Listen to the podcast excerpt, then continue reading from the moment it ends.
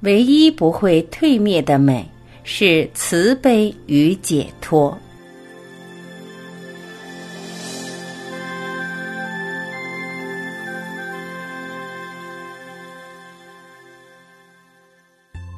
雨季安居结束前两个星期，一个异常美丽的女人造访佛陀。她坐一辆由两匹白马拖行的白色马车前来，陪同他一起来的是一个大概十六岁的少年。他的衣着和举止风度都十分高贵优雅。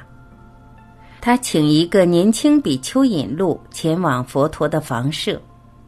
但他们到达时，却发觉佛陀仍未行禅归来。于是，那年轻比丘便请他们先在佛陀房子外面的竹椅上坐着等候。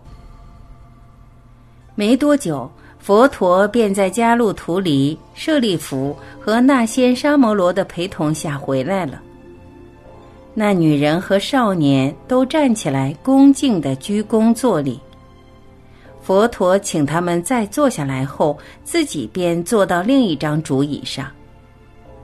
原来这位女士就是阿摩巴黎，而少年就是频婆娑罗王的儿子须伯迦。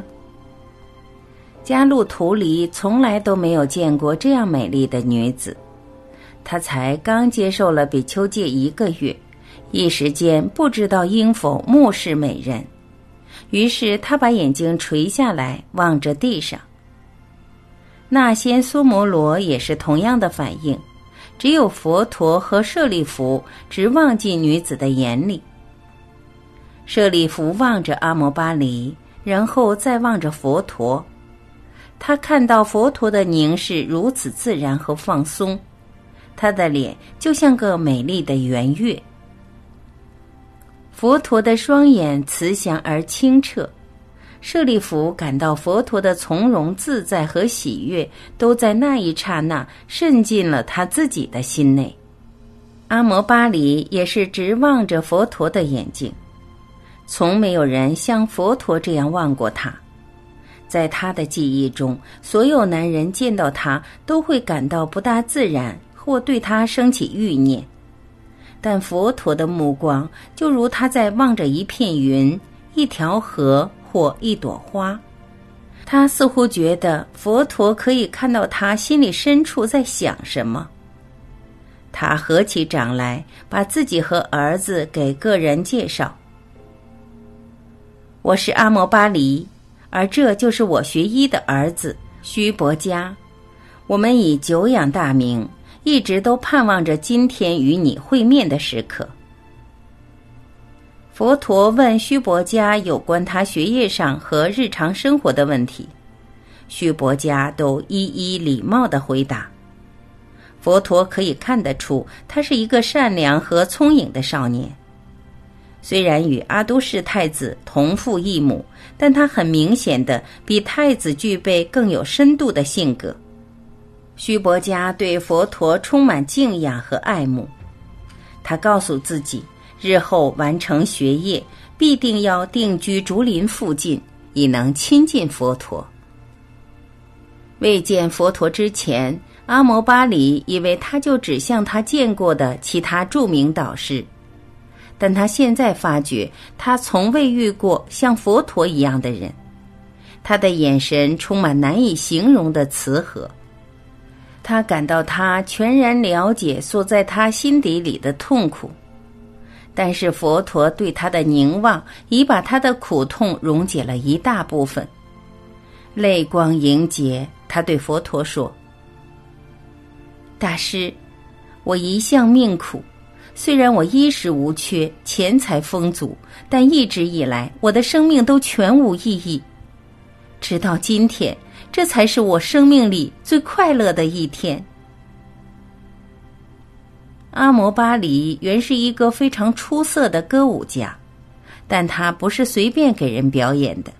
行为态度恶劣或不合他心意的人，就是给他再多的金钱，他也不会为他们表演。十六岁的时候，他经历了一次痛心的恋爱。之后，他便遇到了当时年轻的频婆娑罗太子，双双坠入爱河。他为他生下了他们的儿子须伯家，但宫中没有一个人肯接纳阿摩巴黎和他的儿子。一些王族成员更扬言，须伯家只是太子在路边一个大桶旁拾回来的弃婴。因为这些诬陷，阿摩巴黎的自尊大受损害。因为宫中的人对他嫉妒成仇，他也只得忍辱负重。最后，他发觉只有他的自由才是唯一值得维护的。他从此便不愿在王宫居住，也立愿。永不会再放弃他的自由。佛陀对他温和的说：“美丽的生和灭，正如其他现象一样，与名和利一样，完全无异。只有从禅定中得来的平和、喜悦和自由，才是真正的快乐。”阿摩巴黎，你要珍惜生命剩下来的每一刻。不要让自己迷失在不察觉或无意义的娱乐之中，这是十分重要的。佛陀告诉阿摩巴黎，怎样可以重新安排他每天的生活：休息、呼吸、静坐、留心专注的工作和遵守五戒。他很高兴获得佛陀这些宝贵的告诫。在离开之前，他说。我在城外有个芒果丛林，那里清凉恬静。我希望你和你的比丘会考虑到那儿一游，那将会是我和儿子的莫大荣幸。佛陀世尊，请你考虑一下我的邀请吧。佛陀微笑接纳。阿摩巴黎离开之后，迦路图离禀请坐在佛陀旁边。那仙梭摩罗请舍利弗坐到另外的椅子上，他自己则依然站着。几个经过的比丘也前来加入他们的谈话。舍利弗望着迦路图离微笑，他又同样望着那仙沙摩罗微笑，然后他对佛陀说道：“师傅，一个僧人应如何对待美色？美？”尤其是女人的美会阻碍修行吗？佛陀微笑，他知道舍利弗这个问题不是为自己，而是为其他的比丘而问的。